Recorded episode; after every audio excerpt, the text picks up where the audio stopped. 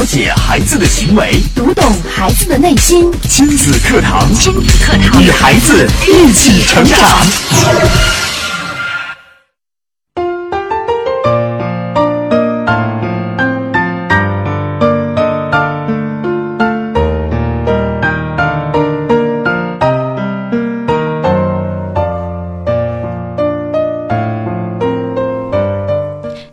子课堂，做智慧父母。您正在收听的是河南省首档以心理学为基础的亲子教育节目《亲子课堂》，我是主持人郑华。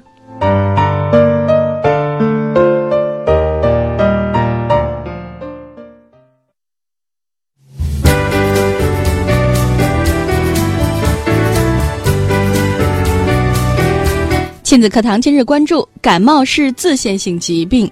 主讲嘉宾。郑州市七院心理咨询师、郑州健康大讲堂专家团讲师姜建慧老师。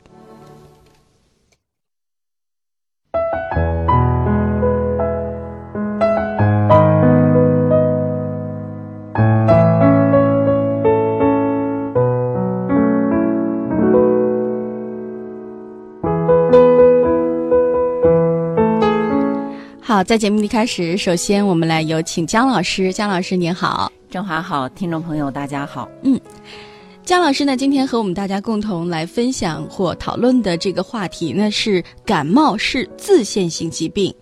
又到了感冒发烧的这样的高发季节了哈。根据中国儿童普通感冒规范诊治专家共识当中提供的一个数据显示，儿童平均每年感冒大概是五到七次。看来呢，孩子的免疫力啊，确实是伴随着一次一次的感冒逐渐成熟的哈。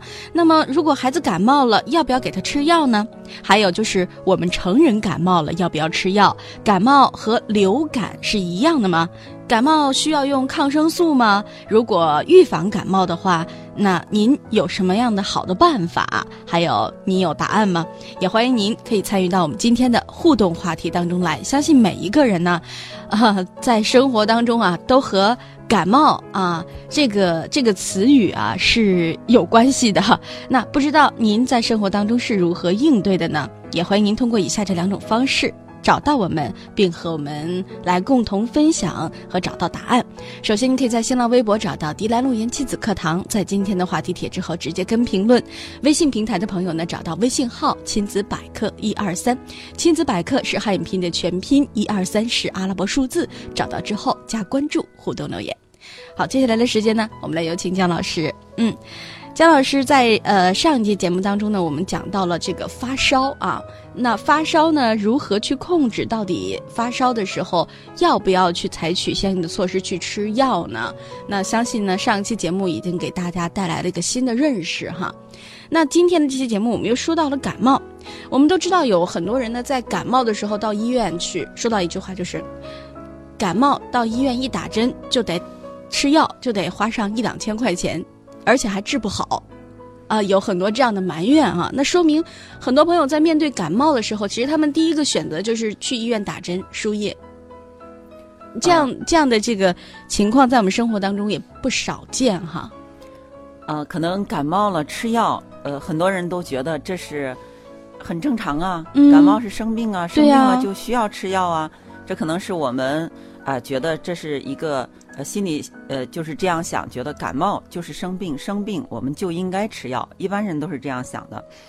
那么感冒也是我们在呃就是这一生中离不开的哈。呃，经常就是说会有每年啊，或者是或者是平时啊，哎也也许什么时候受凉了呀，都会感冒。特别是我们的孩子，那么孩子在他小的时候，可能是伴随着感冒来成长的。今天呢，我们给大家说的话题是感冒是自限性疾病，就是我们大家可能只是说知道感冒，是否了解感冒是自限性疾病呢？那么，首先是自限性疾病，自限性的这个意思是什么意思呢？就是自限性疾病，它的定义是，就是疾病在发生发展到一定程度后，它能自动停止，并且逐渐恢复痊愈，它不需要特殊治疗。只需对症治疗，或者是不治疗，就是不需要治疗，靠自身免疫就可痊愈的疾病。嗯，可是我们有的时候去医院看病，呃，或者是听朋友会说到一些就是关于感冒的并发症。说，如果感冒不及时治疗的话，可能会引起其他的这个并发症，而造成很严重的后果。所以在感冒的这个发生的时候，我们都特别紧张，要去去治疗。有没有这样的可能性呢？呃，感冒有可能发生并发症，但是并发症它是只有少数人，啊，呃，可能只有百分之哎百分之几的这种比例的人才会发生并发症，大部分的人他都会就是免疫系统正常的人。他都能经过一个自愈的过程之后就好了。其实绝大部分人都啊，这个普通的感冒都是可以自己好的。所以说，呃，就是从郑华刚才说的这里边哈，我们就可以看到，其实很多人都有一些误区，就觉得是不是这个感冒我不吃药就一定会有并发症？嗯，因为到并发症的时候，的确是需要治疗的。对呀，因为感冒引起的并发症，哎，那个时候我们需要治疗。那那就很担心这个问题了。那到底什么时候应该治疗，什么时候不应该治疗呢？所以我们大家要来了解，哎，这个感冒这个自愈过程是怎么样形成的？它会经历一个怎么样的过程？我们了解了之后，其实是我们对我们的身体有一个了解，我们可能才会，哎，才会放下心来。明白了，也就是说，首先我们要了解自己的身体，了解我们感冒的一些相关症状，然后我们再考虑说是不是在正常的这个范围之内，我们需不需要治疗，是这样吗？嗯，对，就是呃，那么我也是呃找到了一个权威专家的话哈，就是呃中国工程院的院士，呃国家卫生部原副部长哈，现在叫卫计委了，那么这个王龙德。呃，他也是我们疾控中心的首席健康教育专家，他就哎曾在电视讲话中指出，自限性疾病不用吃药、打针、住院。例如感冒，你干预它需要七天，不干预也只要一个星期。百分之八十到九十的感冒都是病毒引起，被感染的机会都是均等的。人体免疫力低时就容易感冒，感冒了只要好好休息、多喝水或者补充维生素 C。这个病毒目前还没有办法消灭，只能控制它的发展。感冒如果发展成肺炎，发展成细菌性的感染，或者出现其他并发症，就需要吃药打针，并且尽量要避免这个打针，避免静脉注射。我们可以这样说：能不吃药的尽量不吃药，能吃药的尽量不打针，能积住的尽量不吊水，能打针的尽量不开刀。这是呃，就是王龙德教授他的原话哈。呃，那么你看，他最后说了一个原则：我们对待疾病，这两么，这就是这段话里有呃有两个信息吧。一个是感冒是自限性疾病，这个自限性疾病，我们呃这个呃，它百分之八十到九十都是病毒，病毒目前还没有特效药，呃，那么我们身体的免疫力是可以让它自愈的，这是一个信息。第二个就是，就是有并发症的时候，我们才需要治。这个治疗，嗯，那么治疗的时候，我们要要守着这样一个原则：能不吃药的尽量不吃药，能吃药的尽量不打针。啊，这个打针呢，还分这个脊柱和静脉哈，能脊柱的不静脉，嗯，就是我们一定是要哎按照这个规，按照这个原则。所以说，呃，我们疾病治疗的最高原则是不吃药，能不吃药的尽量不吃药，像。呃，自限性疾病哈，像普通的感冒，它属于病毒性的。嗯。呃，我们身体通过我们的呃免疫力能让它恢复的这些，其实是不需要吃药的。那呃，有人会说了，那我不放心呀，那这个病会不会好呢？它会不会出现并发症呢？对呀，怎么我怎么知道那个不好的因素会不会落到我头上呢？为了以免以免这个万一哈，那我还不如就吃药了呢。呃，那么呃，我也请大家来考虑一下哈。那刚才说了，病毒没有特效药，那感冒你吃就是你吃的感冒药是在治疗什么呢？嗯，大家也来考虑一下哈。平时我们呃会首选的感冒药，它是什么作用？就是它在治疗什么？嗯，首选的感冒药，它在治疗的是一些症状，比如说像感冒的时候会咳嗽啊、打喷嚏呀、流鼻水呀。它可能是能控制的是这样的症状，嗯，对，是吗？嗯，对了，它控制的就是症状，嗯，就是感冒药，它治疗的。我们现在来理一理啊，我们感冒是病毒性的感冒，因为我们先说普通感冒哈，因为普通感冒和流感还不一样。嗯，呃，百分之五十以上的这个普通感冒，它是属于鼻病毒，呃，然后还有其他还有一百多种以上的病毒。嗯，所以我们现在知道为什么没有特效药了，有这么多的病毒，呃，没有办法全部针对他们吧？哎，对对对，嗯，那感冒是病毒引起的，我们现在吃的药呢？是刚才郑华说了，呃，是比如说我们会打喷嚏，会流鼻涕，啊，会发烧，是吧？它会降，就是说会让你你流鼻涕了，我不让你吃了这个药不流鼻涕了，吃了这个药不打喷嚏了，啊，吃吃吃了这个药把烧退下来。其实感冒药的作用是控制症状。嗯，那我们再来想想为什么会打喷嚏？啊，这感冒病毒来了，我们打喷嚏啊，咳嗽啊，呃。这个流鼻涕啊，就是身体为什么会发生这些变化呢？嗯，我们上周哈，上周是讲了这个发烧，对，当时大家呃，不知道大家还有印象没有哈？大家听过的应该还有印象，就是我们身体的免疫系统、白细胞系统在跟细菌病毒作战的时候，那其实呃，打喷嚏就是我们身体。病毒侵入，通过比如说鼻腔侵入到我们身体来，我们通过身体通过打喷嚏，当然首先由白细胞系统这个，哎，它它这个感知到了，哎，它接受到了病毒已经进入到身体的最外部哈，已经到鼻腔了，我们不能让它进来，这个呃发出信息之后，然后就身体用打喷嚏把这个病毒给哎排出去，哎，对了，嗯，其实是这个作用。那么流鼻涕呢？流鼻涕是病毒又比那个要深一点了，嗯嗯。啊，已经进入到这个鼻哎鼻鼻腔或者再深一点，这个时候，呃，我们的白细胞系统就派它的这些呃兵力，嗯，就到达了这个鼻腔，嗯，然后这个在鼻腔里和病毒开始战斗，打开水管把它冲出去，呃，实际上是我们的白细胞哈，嗯，呃和病毒同归于尽，哦，所以说就是。鼻涕的形式，其实都是他们的战斗之后的啊这些呃混合物，就是都消灭，都就是都呃都都被消灭掉了。嗯嗯。哎，我们自己也牺牲了白细胞。嗯。那么病毒它也死了，然后就是呃流出去就是清理这个战场。嗯嗯。哎，就要把这些源源不断的把这些废物都流掉。嗯。那这个就是流鼻涕。那这个流鼻涕其实它并不是说我们身体的某一部分的这个机能发生了。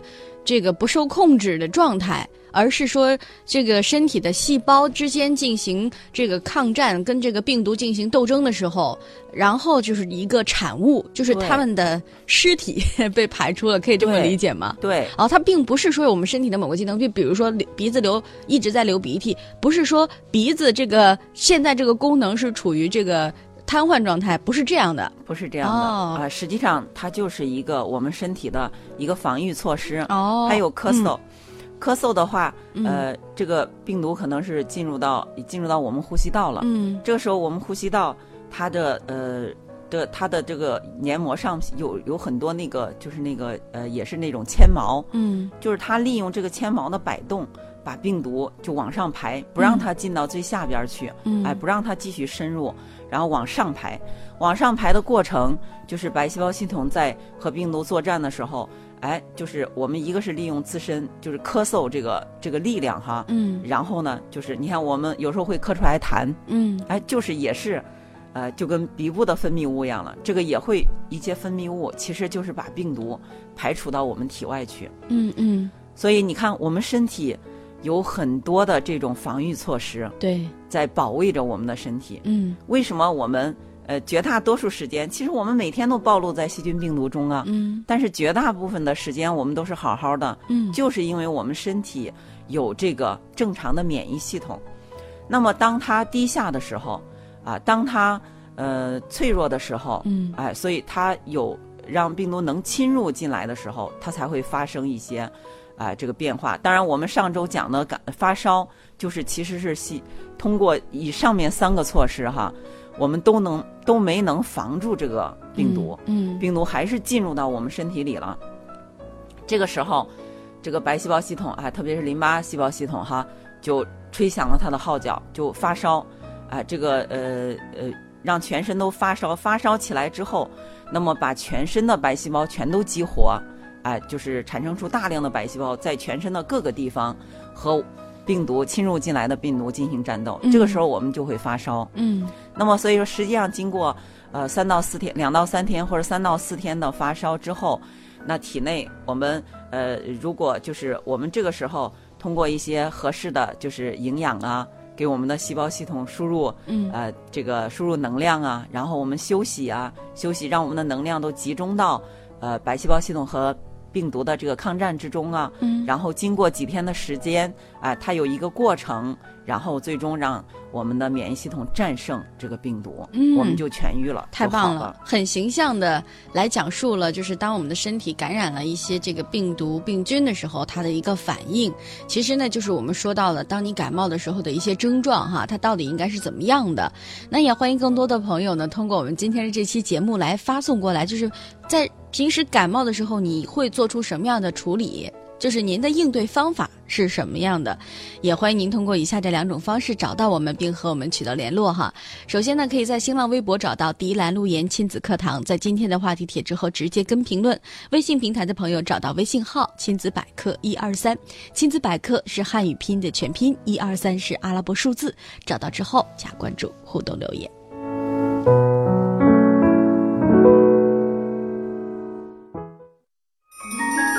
孩子是最精密的设计，最美妙的创造。孩子是天使降生于世，是来引导你的，并非受你指教。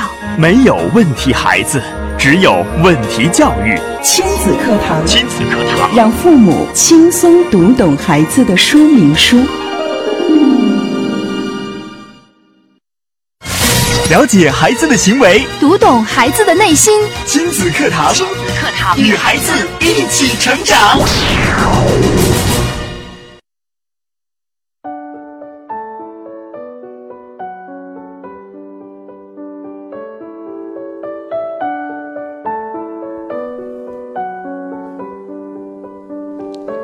好，欢迎各位继续回来亲子课堂节目。今天呢，郑华为您邀请到的是郑州市七院心理咨询师、郑州健康大讲堂专家团讲师江天慧老师。在节目当中，我们共同来讨论的这个话题呢，和每一个人都是息息相关的，特别是我们的宝贝孩子，因为孩子从小呢是会经常的接触到感冒，通过每一次的感冒来提高自己的身体免疫力和抵抗力的。那说到感冒呢，很多人可能会直接跟哎呀，感冒的时候就头疼。脑热难受的不行，然后就去药店买一些药来吃。那刚才呢，在节目的上半段呢，我们也和大家来介绍到了，其实感冒它是自限性疾病，就达到一定程度的时候，它就可以不会这个病情不会再向下发展了，它自己就好了，自己就可以痊愈了。那但是在这个过程当中，确实是很难熬啊。就比如说在生活当中，还有在工作当中，我们可能遇到一些这个呃，我们要打起精神去工作呀，一直流鼻涕、一直咳嗽的话，我们没有办法正常生活，会。出现一个这样的问题，那出现这样问题之后，我相信很多朋友选择的就是不想让那么难受，所以就吃点药呗。呃，姜老师，刚才我们说到这个感冒呢，就是不需要吃药，它自己就好了。但是像这种症状的话，吃点药它真的还是有效果的。那到底这个药要不要吃呢？嗯，我们就来了解一下感冒药。嗯嗯，感冒药呢，呃，其实它呃就是它就是呃减轻。刚才郑华说了。我们其实就是为了不流鼻涕啊，不打喷嚏啊，呃，然后不咳嗽啊，或者是不发烧啊，是吧？嗯。哎，我们希望这个症状消除。那么感冒药的主要作用，也就是为了缓解不适，哎，不至于太难受。但是呢，我们要知道，它不会缩短感冒的病程。感冒哎，原本是几天，还会是几天。所以你要知道，不是这个药治好了你的感冒，而是其实你的感冒还是它自己经到了这个。呃，这个过程之后，他身体里自己好了。那么感冒药的作用就是缓解你的不不舒服。嗯。那么我们来看一看感冒药它主要的成分哈，它里边主要有六类的成分，一个是抗过敏成分，比如平常我们说的扑尔敏，啊，第二个是就是它减轻呃鼻黏膜充血的成分，抗过敏就是比如说我们打喷嚏，啊，就是啊打喷嚏。对。那个鼻黏膜充血这个哈，呃，就是呃流鼻涕。它的成分主要是伪，就是伪麻黄碱。我们知道伪麻黄碱它里边含的有病毒，呃，含的有冰毒，就是一种，呃，这个呃，这个呃，曾经有不法分子是吧？呃，拿这个冰毒呃制作毒品，嗯，所以说国家现在已经发了这个呃呃这个规定哈，就是是现在对这个药是要限限购的，就是每人好像还得拿身份证，哎，对，才能够购买，对对对，嗯，这个是限制的，嗯。那么第三种就是解热镇痛的成分，一般就是对乙酰氨基酚。然后呃，第四个是祛痰的，嗯，啊，第五个是镇咳的，呃，第六个是抗病毒的，嗯。你看它还有个抗病毒的成分哈，这抗病毒的成分我就要在这里说一说，因为我也是呃查了一些资料。那么抗病毒它里边主要是金刚烷胺，呃，那么金刚烷胺。就是我们国家，昨天我就是上这个呃呃前两天吧，就是国家食品药品监督管理局哈，它专门对于这个呃，就是有一个修订盐酸金刚烷胺的非处方药的说明书。那么对于仅用于儿童的呃氨金黄粉颗粒和小儿氨氨粉烷胺颗粒，呃小儿复方氨粉烷胺片儿，就是呃。这个删除了中中间是删除了一岁以下儿童应在指导下使用，就是增加了因缺乏新生儿和一岁以下婴儿安全性和有效性的数据，新生儿和一岁以下婴儿禁用本品。嗯，所以我们知道这个感冒药，我们国家目前一岁以内是禁用的。嗯，那么对于另外一种哈，用于既可以用于儿童，也可以用于成人的，呃，安粉烷胺那敏胶囊，就是这种抗病毒的。就是以前是五岁以下儿童在医师指导下使用，目前是修订为五岁以下儿童不推荐使用。五岁以下儿童不推荐使用。嗯，所以啊，大家呃，就是呃，目前哈，我们国家是没有这个明文规定，比如说几岁以下孩子。当然，一岁以下孩子是不推荐使用感冒药，是吧？这个是有了。那么，呃，像在医学界杂志哈，它就转载了一个美国开书《医生不该作为列表》，上面就是列了十项，其中第六条是继续呼吁不要对四岁以下的患有呼吸道疾病的儿童使用咳嗽和感冒药，这些药并无益处，相反有严重的副作用，并且过量服药会带来很大的风险，所以。呃，对于孩子来说，我们家长用感冒药的时候，一定是要慎用的。像咳嗽，刚才您说到的这个咳嗽药，咳嗽药其实它应该也是感冒药的一个类别吧？就是像咳嗽糖糖小儿咳嗽糖浆啊，就像这种，它算是咳嗽药吗？呃，我们刚才说的是，就是其实这个感冒药它都是复方的，嗯，是吧？里面有好多成分，所以我们现在就是呃。如果大家要用药的话，我们要有一个原则，尽量你你你有哪个症状，尽量只用针对这一个症状的成分的药物，就是你不要成分越多，因为成分越多，你发生过敏啊或者不良反应的这种呃机会会越大，就越大。对，我们没事儿，大家就是为了自己的健康，也可以经常到这个呃。这个就是国家食品药品监督管理局，就是它的网站上哈，去查一查，就是药品的不良反应啊，还有警示啊，嗯，其实都可以看到多种用药，就是多种成分符合这个用药的时候，它发生不良反应的机会会大。所以我们第一个原则就是单一成分，呃，你比如说只选择其中单一的成分，比如说是你要化痰哈，咳嗽，我们只选化痰药，嗯，只选化痰药，就是让这个痰。呃，其实我们是不推荐早期用镇咳药的，就是用咳呃，因为因为我们刚才讲了，咳嗽是一种保护性反射呀，对对吧？呃，感冒之后，特别是如果是感冒发烧之后，我们身体觉得就是这个感冒好了，其实咳嗽还会继续一段时间，一周甚至一周多，是因为它是这个呼吸道还在继续清理这些病毒的残留物，嗯嗯，所以说我们可以用哎化痰药。便于这些痰好咳出来，嗯啊，这是是呃，这是一种保护性的哦。这种药是其实是可以辅助使用的，啊，对，就是呃化痰药，嗯。那么呃，就是刚才说了，就是单一成分。你像我们上周讲儿童发烧的时候哈，超过三十八度五，我们还是建议给孩子物理降温呀，还有使用药物降温呀，嗯啊，那么药物就是呃，像现在世界卫生组织推荐的最安全的两种药，一个是对乙酰氨基酚，还有是布洛芬哈。哎，我们啊可以这两种药物我们可以使用的。这两种药物的最直接的效用是在哪里呢？它它就是退烧，就是解热镇痛。嗯，一个是退烧，一个是它也会。减轻不适，孩子的不适。嗯，刚才您说到说有的感冒药呢，它其实是呃想降降低你的不适感，是吗？对。那在降低不适感的时候，我们又很担心了，因为你刚才说到说，当这些不适感出现的时候，其实是身体在和病菌做斗争的这样一个过程。那如果我们在这个时候吃药了，比如说这时候一吃药，哎，不流鼻涕了，那是不是说明我们的身体的白细胞和这个病毒就？不再做对抗了。嗯，是这样的。其实你就抑制了。嗯，就是我们为啥说呃呃，就是我们其实治疗的最高原则，这是卫生部原来副部长是吧说的啊？能不吃药是不吃药，不吃药是最高原则。因为啥？嗯，我们古语也有一句话叫“是药三分毒”。对，就这个药物，它不是我们平常我们要进食的正常进食的水啊、食物啊、空气啊。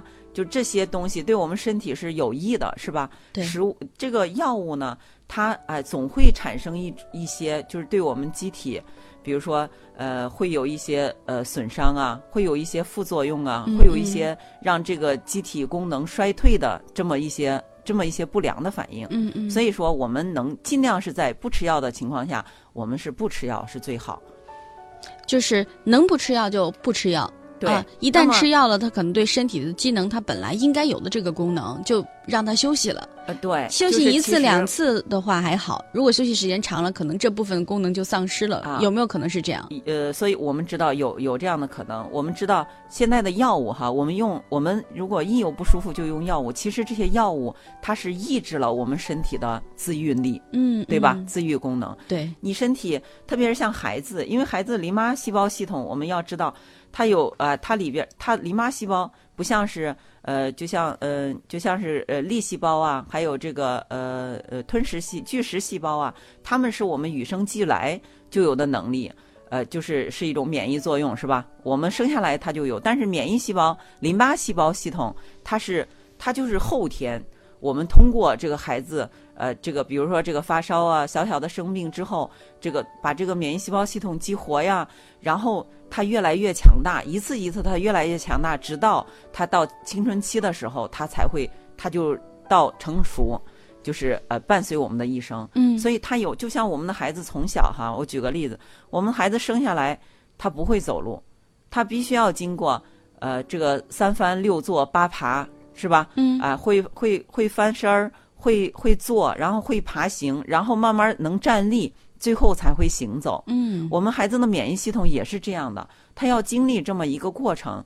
就是你要让他在这些啊这些疾病中得到免疫系统得到锻炼，他越来越强大，逐渐成熟。嗯，所以有一个我们孩子的免疫系统有这样一个特点，但是如果我们老是用药，就是每一样不舒服都用药的话，其实是抑制了免疫系统。嗯，就是你不让他，明明你有病例。但是你不让他作战，你药来了。